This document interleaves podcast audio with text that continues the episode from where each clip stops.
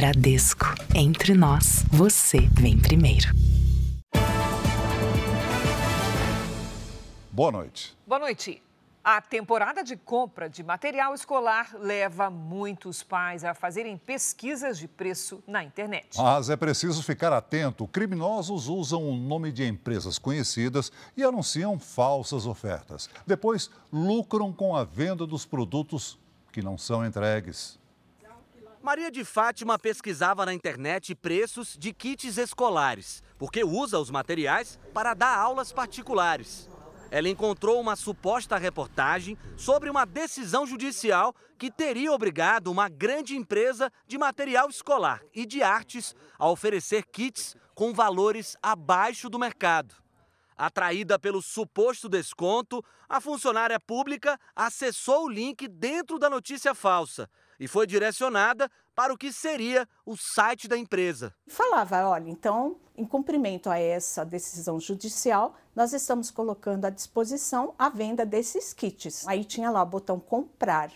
Mesmo desconfiada, ela acabou fazendo o pagamento. E quando descobriu que havia sido enganada, já era tarde demais. Você comprar por R$ 159,90 uma mercadoria que vale 500 não pode ser verdade, né? Eu tinha que ter parado aí. A empresa disse que foi alvo de fake news e recomenda ao consumidor procurar os canais oficiais para fazer as compras. Faltando poucos dias para o final das férias, os pais estão correndo atrás de material escolar para o ano letivo. Com os preços altos, qualquer promoção acaba chamando a atenção. Mas é preciso tomar cuidado, já que os criminosos aproveitam esse período para aplicar fraudes principalmente nas redes sociais. Esse advogado especialista em crimes digitais chega a atender 10 casos desse tipo por dia nessa época do ano. Segundo ele, os criminosos utilizam até mesmo ferramentas de inteligência artificial. E a recomendação é sempre desconfiar de ofertas muito tentadoras. Primeiramente, bom senso, né? Desconfiar de materiais escolares com preços muito baixos, isso é um indício de que algo está errado. O criminoso ele trabalha com gatilhos e esse é um gatilho muito importante, ou seja, você vai conseguir fazer um bom negócio. É uma sensação de que você, em todos os ambientes, né, inclusive na internet, você está sujeito a ser passado para trás. Veja agora outros destaques do dia. A conta de luz vai subir acima da inflação este ano. Presidente Lula diz que vai isentar de imposto de renda quem ganha até dois salários mínimos. Ministério Público Federal pede investigação contra gigantes da tecnologia por mensagens de ódio contra mulheres. Israel anuncia o maior número de baixas militares desde o início da guerra contra o grupo terrorista Hamas. Na Ucrânia, dia mais violento do ano, tem oito mortes nas duas maiores cidades do país.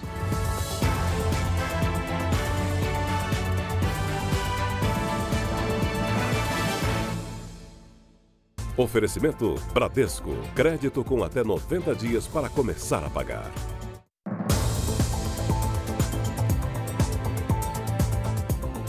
A história do Gustavo, motorista de aplicativo, simboliza a onda de furtos e roubos de veículos que tomou conta de São Paulo.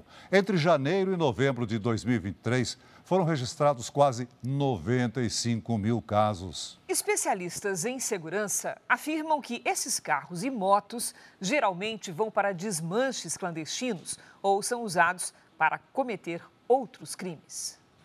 Há uma semana, Gustavo saiu de casa para trabalhar e descobriu que o carro dele não estava mais estacionado na rua. Ao checar as câmeras de segurança, ele viu que um criminoso demorou poucos segundos para furtar o veículo. Gustavo, que é motorista de aplicativo, ainda está pagando as parcelas do carro. Sempre foi meu sonho ter um carro, é o primeiro carro.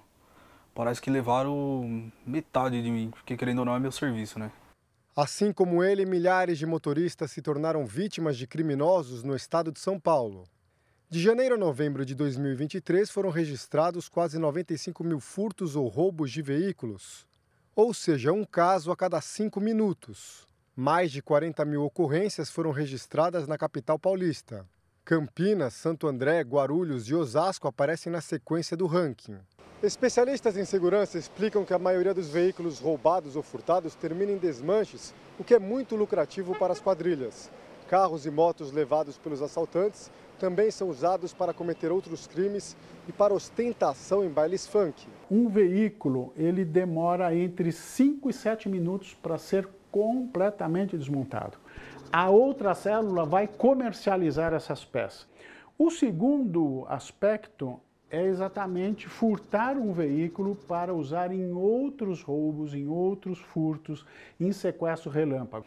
E o terceiro aspecto, delinquentes é, criminosos furtam e roubam veículos para se fazer valer perante seus colegas, em bailes funks, em rolezinhos.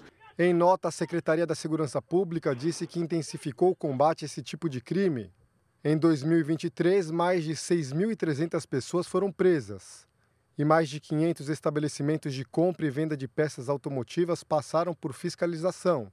Gustavo tem uma pequena esperança de que o veículo furtado ainda seja encontrado pela polícia. Uma parte minha já fala, meu, já está no desmanche, já era, vai atrás de outra coisa, mas uma parte ainda fala, não, ele está inteiro, vai achar, ainda dá para achar. E hoje, 20 pessoas foram presas suspeitas de fazerem parte de uma quadrilha de roubo e desmanche de carros. A operação da Polícia Federal ocorreu em três estados e no Distrito Federal. Entre os presos estão suspeitos por assaltos e receptação e até empresários. 15 pessoas estão foragidas.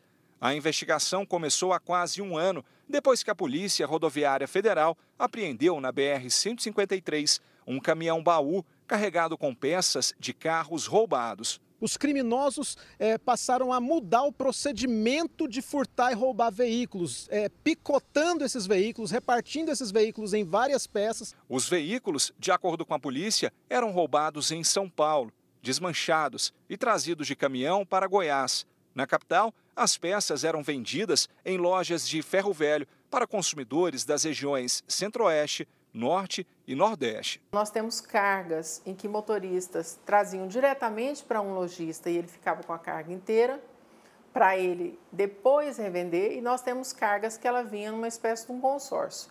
Quando chegava, vários lojistas já tinham ali os lotes adquiridos. No total, os policiais conseguiram apreender cinco caminhões que transportavam as peças, cada um com cerca de 10 carros desmanchados.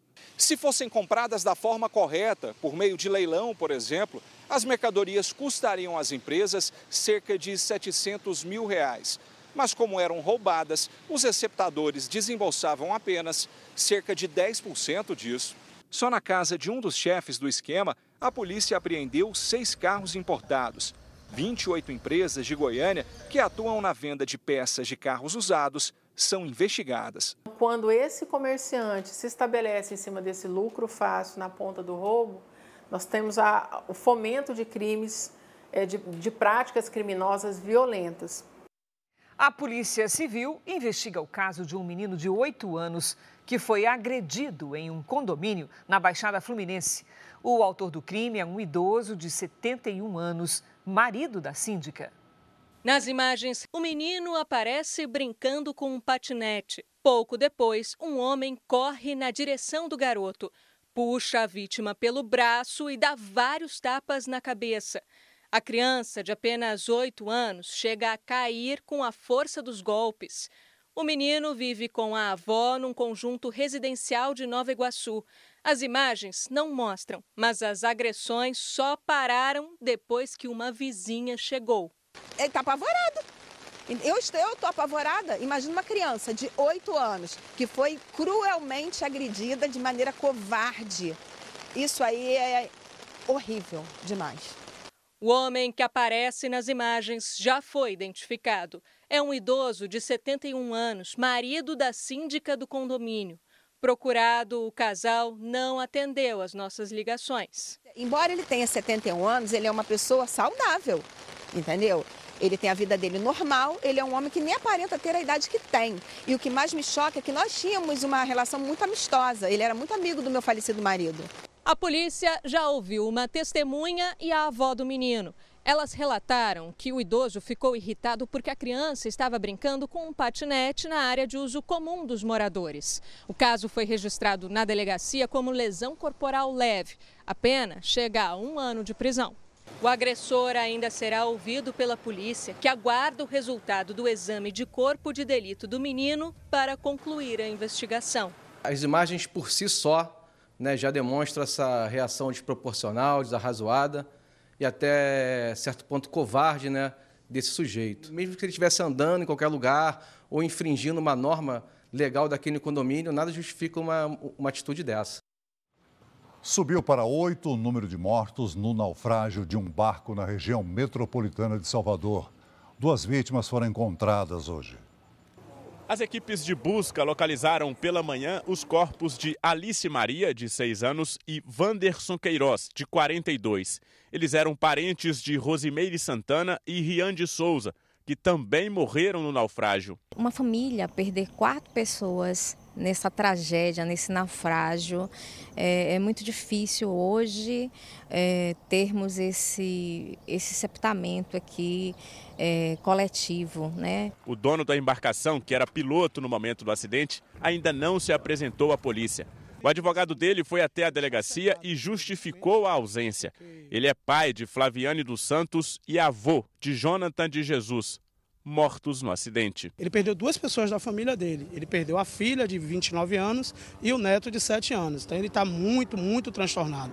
Então ele está sob efeito de medicamento. Eu não poderia trazê-lo nesse momento. O depoimento do piloto da embarcação é fundamental para as investigações sobre o que causou o naufrágio. As primeiras testemunhas ouvidas pelos policiais confirmaram que houve uma briga entre os passageiros. O motivo teria sido um desentendimento sobre o pagamento da travessia. O barco afundou durante o trajeto entre a ilha de Maria Guarda e a cidade Madre de Deus, na região metropolitana de Salvador. Quatro pessoas ainda estão internadas em estado grave. Os corpos de seis vítimas já foram enterrados. Três hoje, em Madre de Deus. A embarcação tinha capacidade para 11 pessoas, mas estaria levando 33 passageiros. A Marinha encerrou as buscas durante a tarde, porque, em princípio, não há relatos de outros desaparecidos. Nós vamos agora a Brasília porque o presidente Lula disse hoje que vai isentar do imposto de renda quem ganha até dois salários mínimos por mês. Quem vai trazer os detalhes é Luiz Fara Monteiro. Oi, Fara, boa noite. Parece que o presidente vai cumprir a promessa de campanha?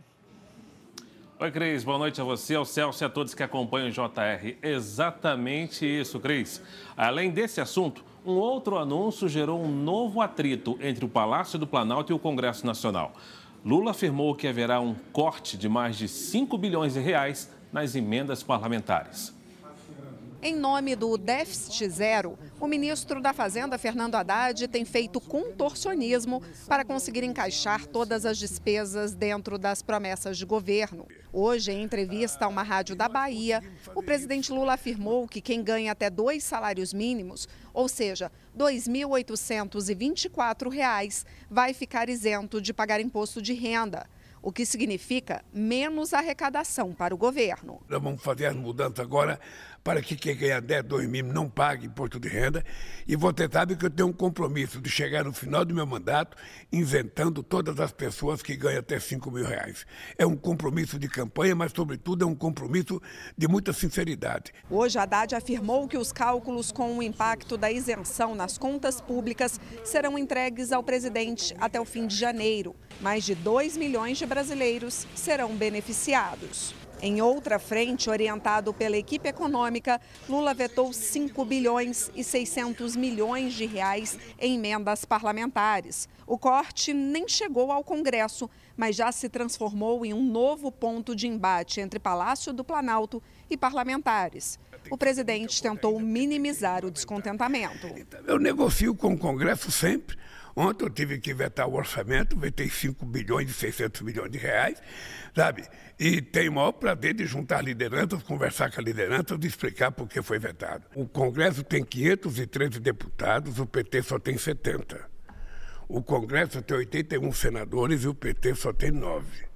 Então você percebe que aumenta a nossa necessidade de conversar com as pessoas. O orçamento foi sancionado ontem à noite pelo presidente. Ao todo foram destinados às emendas parlamentares 47 bilhões e meio de reais. O corte veio nas emendas de comissão, que em vez de 16 bilhões, ficaram com 11 bilhões. As emendas de bancada também ficaram com 11 bilhões e as emendas individuais obrigatórias totalizaram 25 bilhões de reais. Apesar da tentativa de colocar panos quentes, o problema já está instalado aqui no Palácio do Planalto. Deputados e senadores passaram o dia mandando recado para o presidente Lula que, dependendo de como serão realocados os recursos, vão derrubar o veto em plenário, assim como fizeram com o veto à desoneração da folha salarial. Do jeito que está, os ministérios comandados por partidos do chamado Centrão serão os mais atingidos. Uma alternativa que já está na mesa é a distribuição de cargos para compensar os cortes. O Tribunal Superior Eleitoral começou a discutir hoje as regras para as eleições municipais de 2024. E um dos principais pontos será a regulação do uso da inteligência artificial em propagandas eleitorais.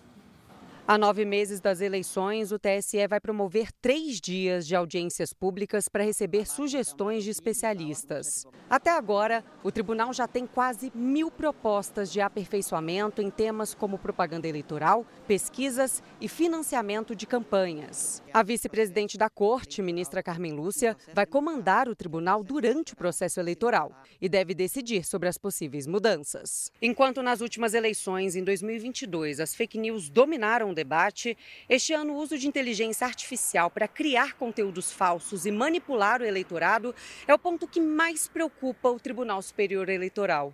O assunto será discutido na Corte na próxima quinta-feira. Este advogado especializado em direito digital explica como a inteligência artificial pode prejudicar o processo eleitoral. Você consegue colocar na, na boca de qualquer candidato qualquer tipo de discurso. Consequentemente, isso sendo construído desta forma, com uma certa facilidade.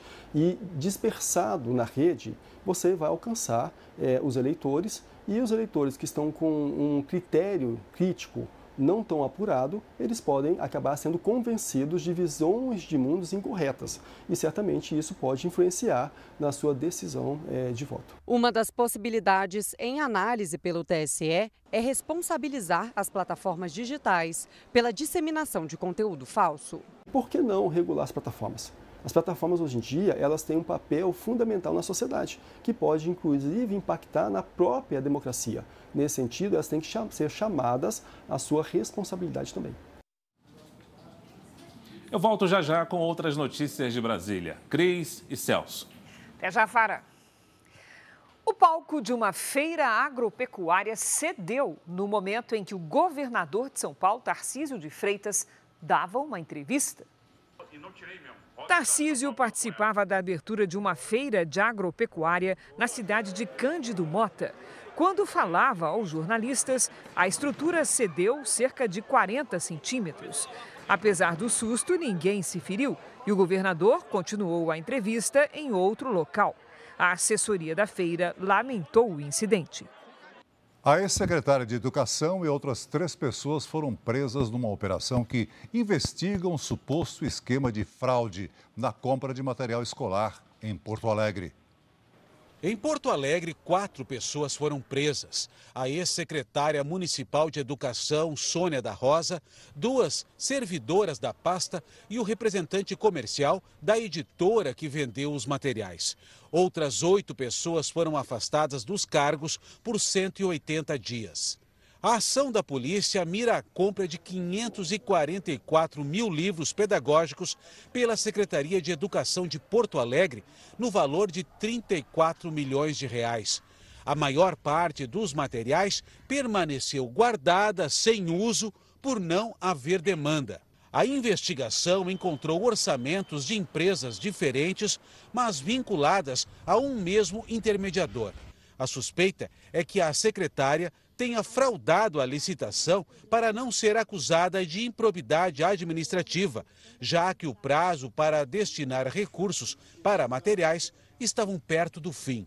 A Polícia Civil acredita que as empresas e os empresários envolvidos na venda dos materiais geraram prejuízos para a Prefeitura de Porto Alegre com a transação rápida e em excesso. A investigação ainda aponta que os servidores, com aval da então secretária de Educação do município, sabiam do esquema para a compra dos materiais. Então, através desse, desse, acordo rápido e desses processos que foram entregues praticamente prontos pelos empresários interessados, né, foi que, que, que permitiu e facilitou, então, a adesão nessa modalidade de carona e fez, então, com que o, que o município conseguisse destinar rapidamente, sem tomar qualquer tipo de apontamento, esse dinheiro que era, esse percentual de orçamento que era para ter sido planejado e destinado é, corretamente à educação de acordo com as necessidades locais. A Prefeitura de Porto Alegre informou que investiga o caso.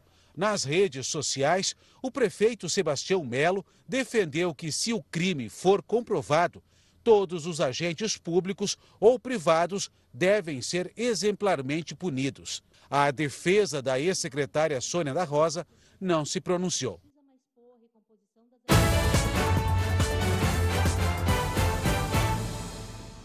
O ex-presidente Donald Trump é o favorito para vencer as eleições primárias do Partido Republicano que acontecem hoje no estado de New Hampshire, nos Estados Unidos. Veja na reportagem do nosso enviado especial, Vandrei Pereira.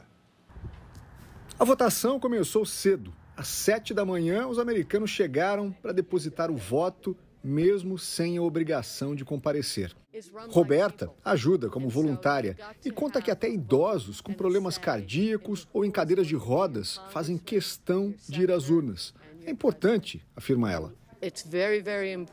No estado de New Hampshire, qualquer eleitor pode votar para escolher qual pré-candidato deve representar o Partido Republicano nas eleições presidenciais em novembro.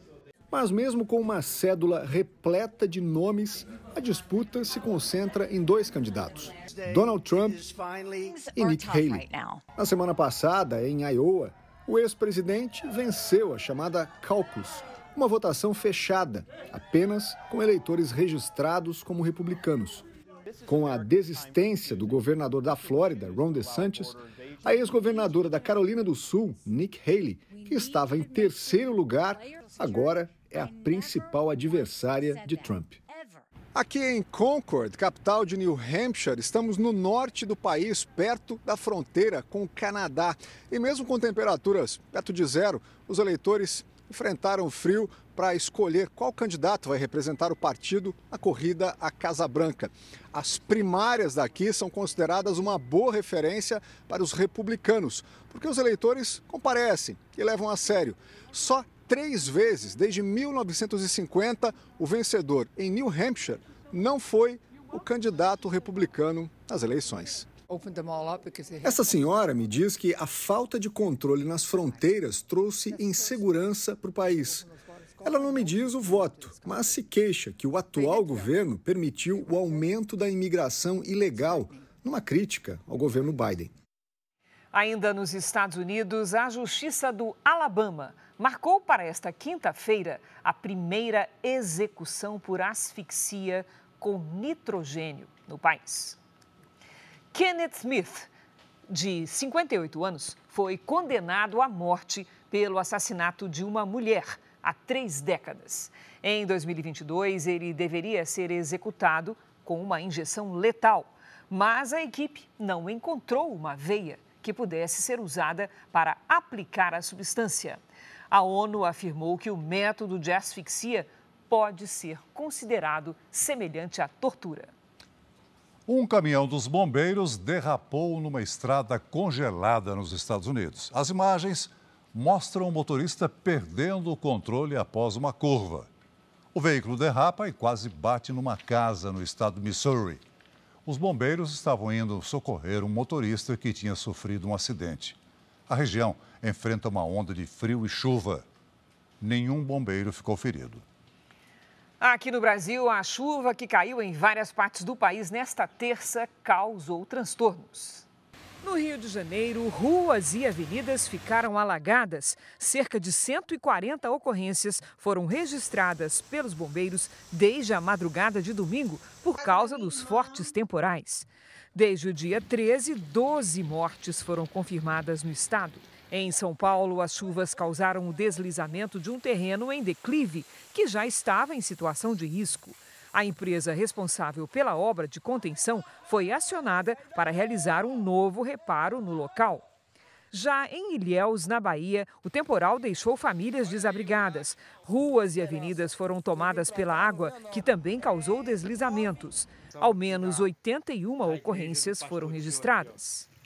Então vamos com a previsão do tempo. Lidiane Sayuri traz as atualizações. Oi, Lid, boa noite. Boa noite, Cris. Temos aí alertas pelo menos até o fim de semana, viu? Boa noite para você, boa noite, Celso, boa noite a todos que nos acompanham. As imagens de satélite mostram muitas nuvens carregadas atravessando o Brasil. Efeito de um sistema comum nesta época do ano, conhecido como ZACAS, Zona de Convergência do Atlântico Sul. É a segunda vez que esse fenômeno acontece este ano. Vamos entender como ele funciona. Olha só, parece uma grande engrenagem. Todos esses círculos representam ventos em vários níveis da atmosfera. A ação conjunta deles prende as nuvens de chuva entre o sudeste e o norte do Brasil. Além das acas, temos também uma forte circulação de ventos úmidos do mar contra a costa, que mantém a nebulosidade entre Santa Catarina e o Espírito Santo. Com a chuva constante, o risco de deslizamentos é muito alto entre os litorais de Santa Catarina e do Espírito Santo e de Minas até o sul da Bahia. Nas áreas em vermelho do mapa, temporais a qualquer hora. Além da chuva, a quarta será mais um dia com temperaturas baixas na maior parte do Brasil. Em Florianópolis, máxima de 23 graus. No Rio de Janeiro, 25. Em Goiânia, 28. Em Salvador e Macapá, 30. Em Porto Velho, até 31. Em São Paulo, semana chuvosa e com temperatura abaixo da média. A partir de amanhã, pelo menos, vamos conseguir ver um pouquinho do sol. Tempo delivery para a Adriana, que é da cidade de Saltinho, São Paulo. Vamos lá. Oi, Adriana, boa noite. Cuidado, tá, com as áreas de risco. O nível dos rios deve aumentar nos próximos dias. Até sexta, chove e os termômetros não passam dos 26. A Joelma é de Petrolina, Pernambuco. Vamos lá? Joelma, boa noite. Chove a qualquer hora por aí. E entre uma pancada e outra, o sol aparece e deixa o tempo abafado. Na quarta e na quinta, máxima de 30. Na sexta, até 29. Mande também seu pedido pelas redes sociais com a hashtag você no JR. Cris, Celso. Até amanhã, Lid. Veja a seguir: Ministério Público Federal investiga o Google e a Meta por não combaterem publicações de ódio contra as mulheres. Israel amanhece de luto após o exército confirmar a morte de 24 soldados em um dia na faixa de Gaza. Prefeitura decreta o fim de feira tradicional do Rio de Janeiro por vender produtos que têm como origem o crime organizado.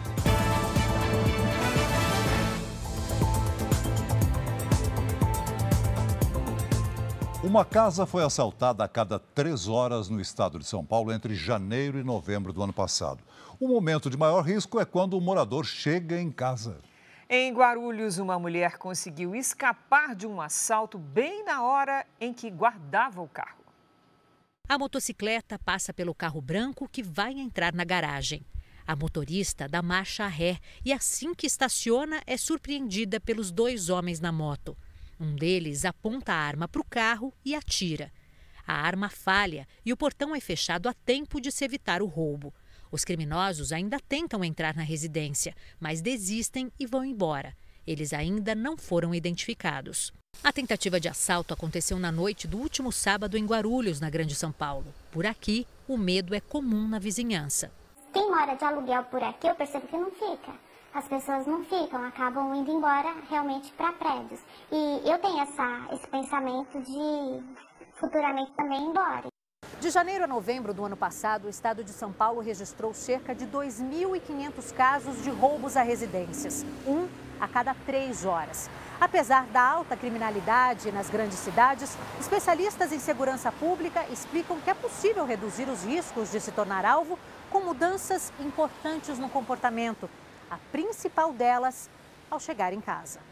ela pode muito bem ali, né, naquele momento, ao invés de estacionar em sua residência ou sair do carro para que abra o portão, ela pode ir embora, é, reconfirmar a cena, ou seja, é, dar a volta no quarteirão e perceber se realmente essa pessoa, essa moto está ainda parada ou não.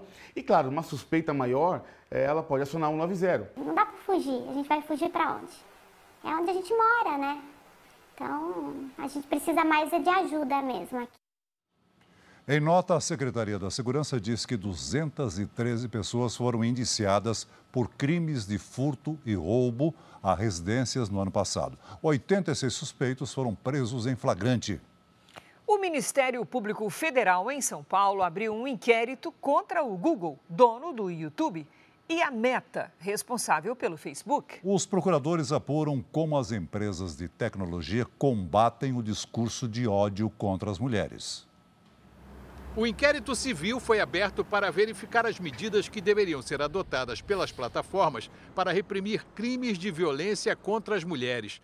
O Ministério Público Federal pretende barrar o que chamou de avanço de discursos misóginos nas plataformas de redes sociais. O processo quer que seja buscada a adoção de instrumentos que garantam uma remoção eficiente e rápida de conteúdo de ódio às mulheres, o que hoje não acontece.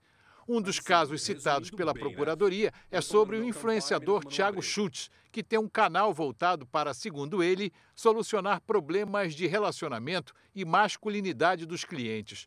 O conteúdo, publicado nas plataformas do Google e da Meta, virou alvo de ironias da roteirista Lívia Lagato. Tiago reagiu e ameaçou Lívia numa mensagem em uma rede social, dando 24 horas para que ela retirasse o vídeo do ar. Escreveu: processo ou bala, você escolhe. Quando Lívia registrou um boletim de ocorrência, o influenciador negou a ameaça. Sempre foi um pouco mal interpretado. Tiago fez um acordo com a justiça e o processo contra ele foi suspenso. A defesa do influenciador disse que ele não faz discurso de ódio e que a mensagem foi escrita de forma equivocada. Especialistas em direito digital dizem que quando um influenciador ataca uma pessoa ou um grupo de pessoas, o dano provocado pelo ataque pode ser irreversível. E muitas vezes, as plataformas que abrigam o perfil não retiram a publicação de imediato porque ganham dinheiro com as visualizações do post de ódio. As plataformas dizem que elas têm um canal de denúncia. Eu vou te dizer que eu mesma já fui vítima desse tipo de situação e você denuncia e nada é feito. Por quê? Porque quanto mais você tem ali um conteúdo impulsionado e geralmente os discursos de ódio impulsionam um grande número de visualizações, mais elas se monetizam. A Meta afirma que não permite discurso de ódio nas plataformas e que revisa os conteúdos publicados, além de incentivar denúncias. O Google não respondeu aos nossos questionamentos. A advogada reforça que, atualmente, as plataformas só retiram conteúdos com palavras de ódio após decisão judicial. A gente precisa, de fato, responsabilizar as plataformas, porque qualquer outro meio de comunicação hoje é responsabilizado civil e criminalmente por qualquer coisa que seja veiculado é, no seu sistema. O assassinato da vereadora Marielle Franco e do motorista Anderson Gomes pode estar perto de um desfecho com a identificação do mandante do crime. O crime ocorreu em 2018. O Superior Tribunal de Justiça avalia se vai homologar a delação premiada do ex-PM Rony Lessa, acusado de ser o autor dos disparos que provocaram as mortes. O nome de um conselheiro do Tribunal de Contas do Estado foi apontado por Lessa como um dos mandantes. O acordo de colaboração premiada foi proposto pela Polícia Federal mas precisa ser homologado pelo Superior Tribunal de Justiça, que aguarda a confirmação dos investigadores se as informações prestadas são verdadeiras. O jornalismo da Record apurou que o documento cita as razões e o suposto mandante do atentado no centro do Rio em março de 2018. Apontado como o autor dos disparos, o ex-PM Rony Lessa teria afirmado que o crime foi encomendado pelo conselheiro do Tribunal de Contas do Estado, Domingos Brazão. Seria uma vingança contra o ex-deputado estadual Marcelo Freixo e a ex-assessora dele, Marielle Franco. Os três, segundo os investigadores, travavam disputas na área política do Estado. Os embates teriam começado em 2008, quando Freixo presidiu a CPI das milícias na Assembleia Legislativa do Estado e citou Brazão, então deputado estadual, como um dos envolvidos com grupos paramilitares. Nos anos seguintes, a relação teria piorado.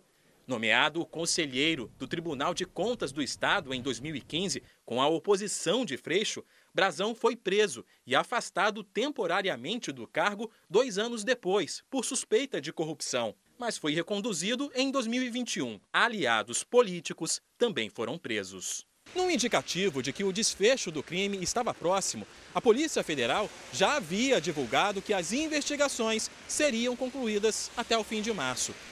O caso foi parar no Superior Tribunal de Justiça porque a corte é a responsável por julgar governadores, desembargadores e integrantes dos tribunais de contas dos estados. O ministro da Justiça e futuro integrante do STF, Flávio Dino, comentou as informações sobre a delação. De fevereiro de 2023 até o momento presente, ela é conduzida de modo cooperado entre a Polícia Federal e o Ministério Público Estadual do Rio de Janeiro. Houve uma delação, essa já firmada, já é, homologada, e é natural, como eu tenho assinalado aqui, que haja outros atos de investigação. Em nota, a defesa de Domingos Brazão disse que ele jamais teve envolvimento com os suspeitos ou relação com o crime e que o cliente está à disposição para esclarecimentos. Por mensagem, o advogado de Rony Lessa negou ter conhecimento da delação feita pelo ex-PM e disse que vai deixar a defesa caso o acordo se confirme. A Polícia Federal não confirma a delação de Rony Lessa. A conta de luz dos brasileiros deve subir em média 5,6% esse ano. A projeção é da Agência Nacional de Energia Elétrica. O valor previsto está acima da expectativa de inflação. O desmatamento em áreas protegidas da Amazônia caiu 73% no ano passado. A devastação em terras indígenas e unidades de conservação atingiu 386 quilômetros quadrados. Foi o menor índice registrado desde 2013. O levantamento foi divulgado pelo Instituto do Homem e Meio Ambiente da Amazônia, Amazon. No aeroporto de Natal, no Rio Grande do Norte, uma situação inusitada provocou atrasos. Um voo que tinha partido de Fernando de Noronha foi atacado por uma nuvem de abelhas assim que pousou. Bombeiros foram chamados e os passageiros aguardaram mais de uma hora para poder desembarcar em segurança. Vamos voltar a falar com Luiz Fara Monteiro em Brasília, porque o Ministério da Justiça começou a fazer a transição de comando. É isso, né, Fara? Isso mesmo, Celso. A pasta é considerada uma das mais importantes na esplanada. O ministro da Justiça, Flávio Dino, e o futuro titular da pasta, Ricardo Lewandowski, se reuniram hoje com a equipe de trabalho para começar a transição. Lewandowski afirmou que a prioridade dele no cargo será a segurança pública.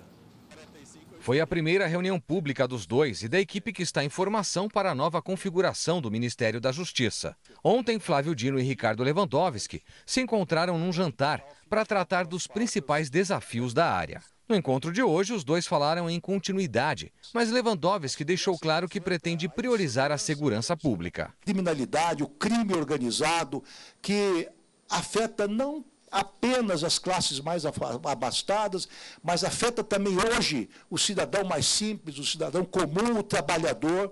E essa é uma pauta que precisa ser enfrentada, vem sendo enfrentada com muita, com muita competência, com muito êxito. Flávio Dino listou avanços na área durante a gestão, mas reconheceu que a segurança precisa avançar nos estados. Acho que a etapa seguinte disse isso, claro, ao ministro Lewandowski, é de aprimoramento do Sistema Único de Segurança Pública. O tema principal do país, combate às facções. Descapitalização, fronteira, controle de armas que nós fizemos, esses passos foram dados e isso que nós dividimos com o ministro Lewandowski. Outro assunto debatido entre os dois foi a regulamentação das Big Techs, as empresas de tecnologia que detêm as plataformas de redes sociais. Dino pontuou para Lewandowski a importância da parceria que o Ministério fez com as polícias dos estados para reduzir a violência e lembrou da cooperação com as Forças Armadas. O O futuro ministro tem dito a pessoas próximas que pretende manter e fortalecer o trabalho com o Ministério da Defesa e ampliar o diálogo com as polícias estaduais. Os dois concordaram ainda que a Secretaria Nacional do Consumidor deve atuar para fiscalizar as concessionárias de energia elétrica em todo o país. Eu fico por aqui. Para você saber mais notícias de Brasília, é só acessar r7.com. Nós voltamos a São Paulo com Cris e Celso. Obrigado, Fara.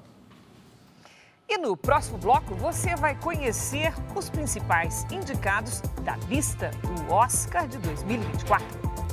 Palmeiras reencontra a torcida amanhã contra a Inter de Limeira pelo Paulistão.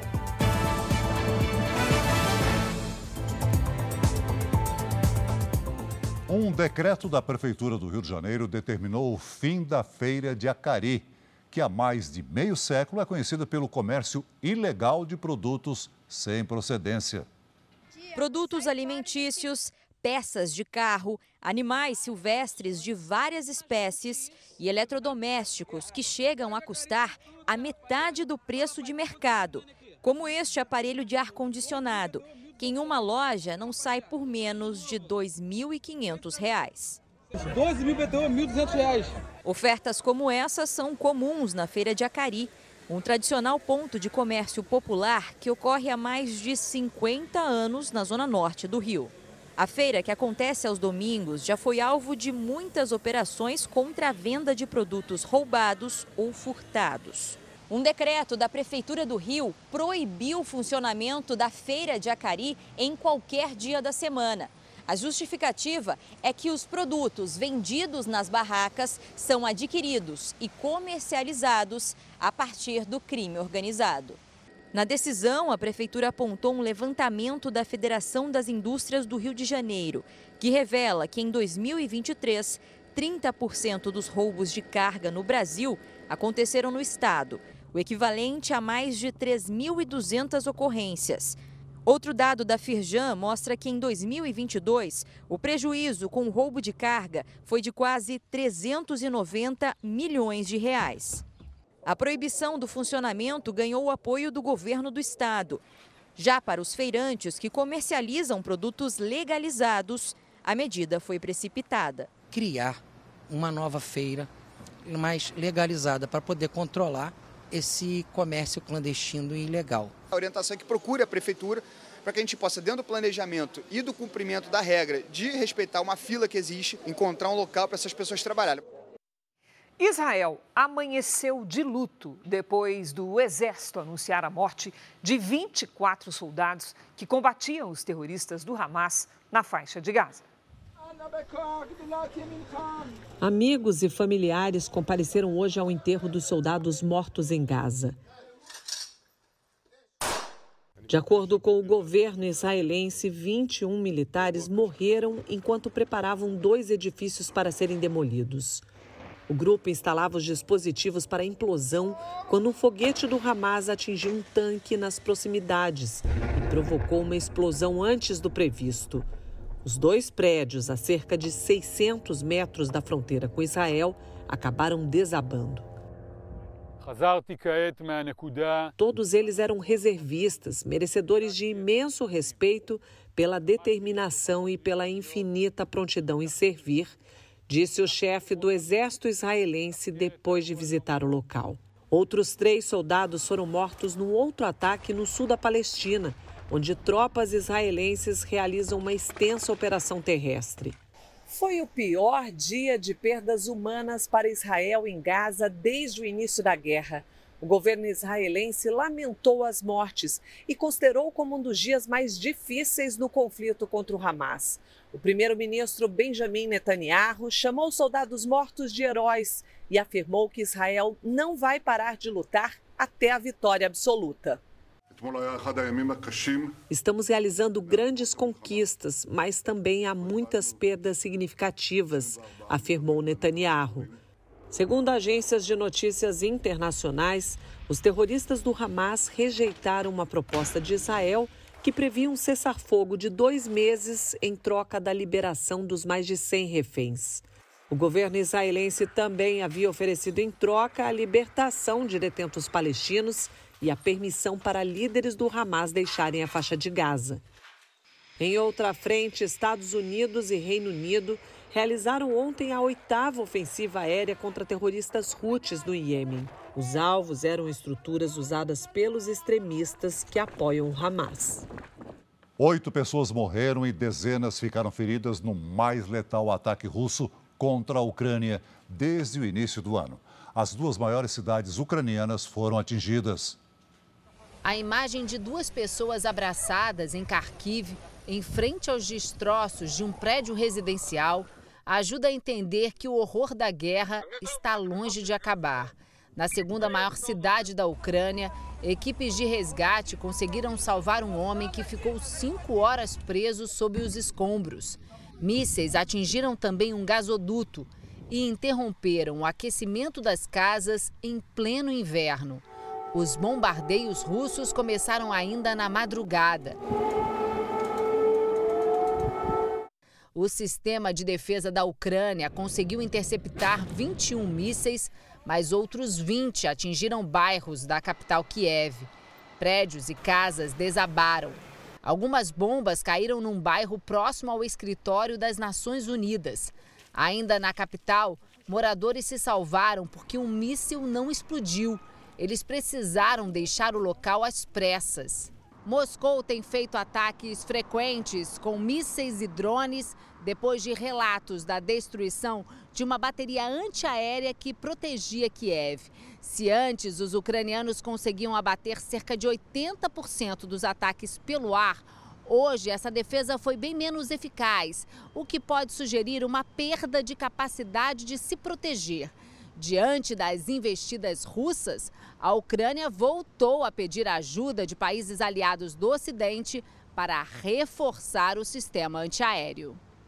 A OTAN, a aliança militar do Ocidente, disse que continua apoiando a Ucrânia. O governo russo negou ter atacado civis e disse que mira apenas em alvos militares. E o parlamento da Turquia aprovou a entrada da Suécia na OTAN. Mas, para fazer parte do grupo, o país ainda precisa do aval da Hungria, já que todos os integrantes precisam concordar. A Turquia chegou a bloquear a candidatura porque acusava a Suécia de abrigar grupos considerados terroristas. Só depois de adotar uma lei antiterrorista mais severa que o país obteve a aprovação. Uma empresa japonesa criou um drone para conseguir imagens detalhadas de um dos reatores da usina nuclear de Fukushima. O equipamento é pequeno e suporta alta radiação. A usina de Fukushima foi atingida por um terremoto seguido de um tsunami em 2011. Uma tempestade de neve atingiu uma ilha russa localizada no extremo leste do país. De acordo com autoridades locais, em poucas horas nevou o esperado para um mês. O número de mortos num deslizamento de terra na província de Yunnan, na China, subiu para 31. Equipes de resgate enfrentam temperaturas congelantes para localizar os sobreviventes. Ao menos três pessoas morreram após um terremoto de 7,1 graus atingir a fronteira da China com o Quirguistão. Mais de 12 mil pessoas foram afetadas pelos tremores. Paulistão 2024. Amanhã tem mais um jogo ao vivo aqui na Record, com exclusividade na TV aberta. O bicampeão Palmeiras enfrenta a Inter de Limeira a partir das nove e meia da noite. A estreia não foi como o Palmeiras esperava, com gol de empate sofrido no último minuto. Mas amanhã o time acredita que a história vai ser diferente reencontro com a torcida e uma longa invencibilidade em casa. A última vez que o clube perdeu no Allianz Parque pelo Paulistão foi há três anos. E sabe contra quem? Justo contra a Inter de Limeira, próxima adversária. O Palmeiras de Abel Ferreira, que está acostumado a quebrar recordes, luta para conseguir evitar mais uma zebra e quebrar mais uma marca importante. Nesse Paulistão, o Palmeiras vai tentar um feito histórico, o tricampeonato. A última vez que o clube venceu o estadual três vezes seguidas faz muito tempo. Foi 1932, 33 e 34. todos nós jogadores, todo o staff, nós gostamos de bater metas, né? Então esse ano não vai ser diferente. De marcas históricas, o Mike entende bem. São 11 títulos com a camisa do Palmeiras. Ele, outros seis jogadores, mais o técnico Abel Ferreira, renovaram o contrato com o clube. Para o lateral direito, a manutenção da base campeã é o principal trunfo do bicampeão paulista. Por jogar né, tanto tempo junto, é, então nós conhecemos muito um ao outro. Então isso nos ajuda muito dentro de campo. Chegou a hora do palmeirense matar saudade do time que promete seguir fazendo história. Vem aqui convocar todos os torcedores para que vá ao estádio né, na quarta para nos apoiar bastante. Quem não puder, é só ligar na Record lá e vai estar televisionando lá o jogo do Palmeiras. A segunda rodada do Paulistão já começou. Nesse momento, o Mirassol enfrenta o São Paulo no interior paulista. O jogo está no segundo tempo e, por enquanto, segue empatado. Aos 38 do primeiro tempo, o zagueiro Luiz Otávio marcou de cabeça. Mirassol 1, São Paulo 0. Aos 44, o mesmo Luiz Otávio colocou o braço na bola dentro da área. Pênalti para o São Paulo. O argentino Galopo cobrou com categoria e empatou. Mirassol 1, São Paulo também 1. O Jornal da Record de hoje termina aqui. Essa edição da íntegra e também a nossa versão em podcast estão no Play Plus e em todas as nossas plataformas digitais. E à meia-noite e meia tem mais Jornal da Record. Você fica agora com Jezabel.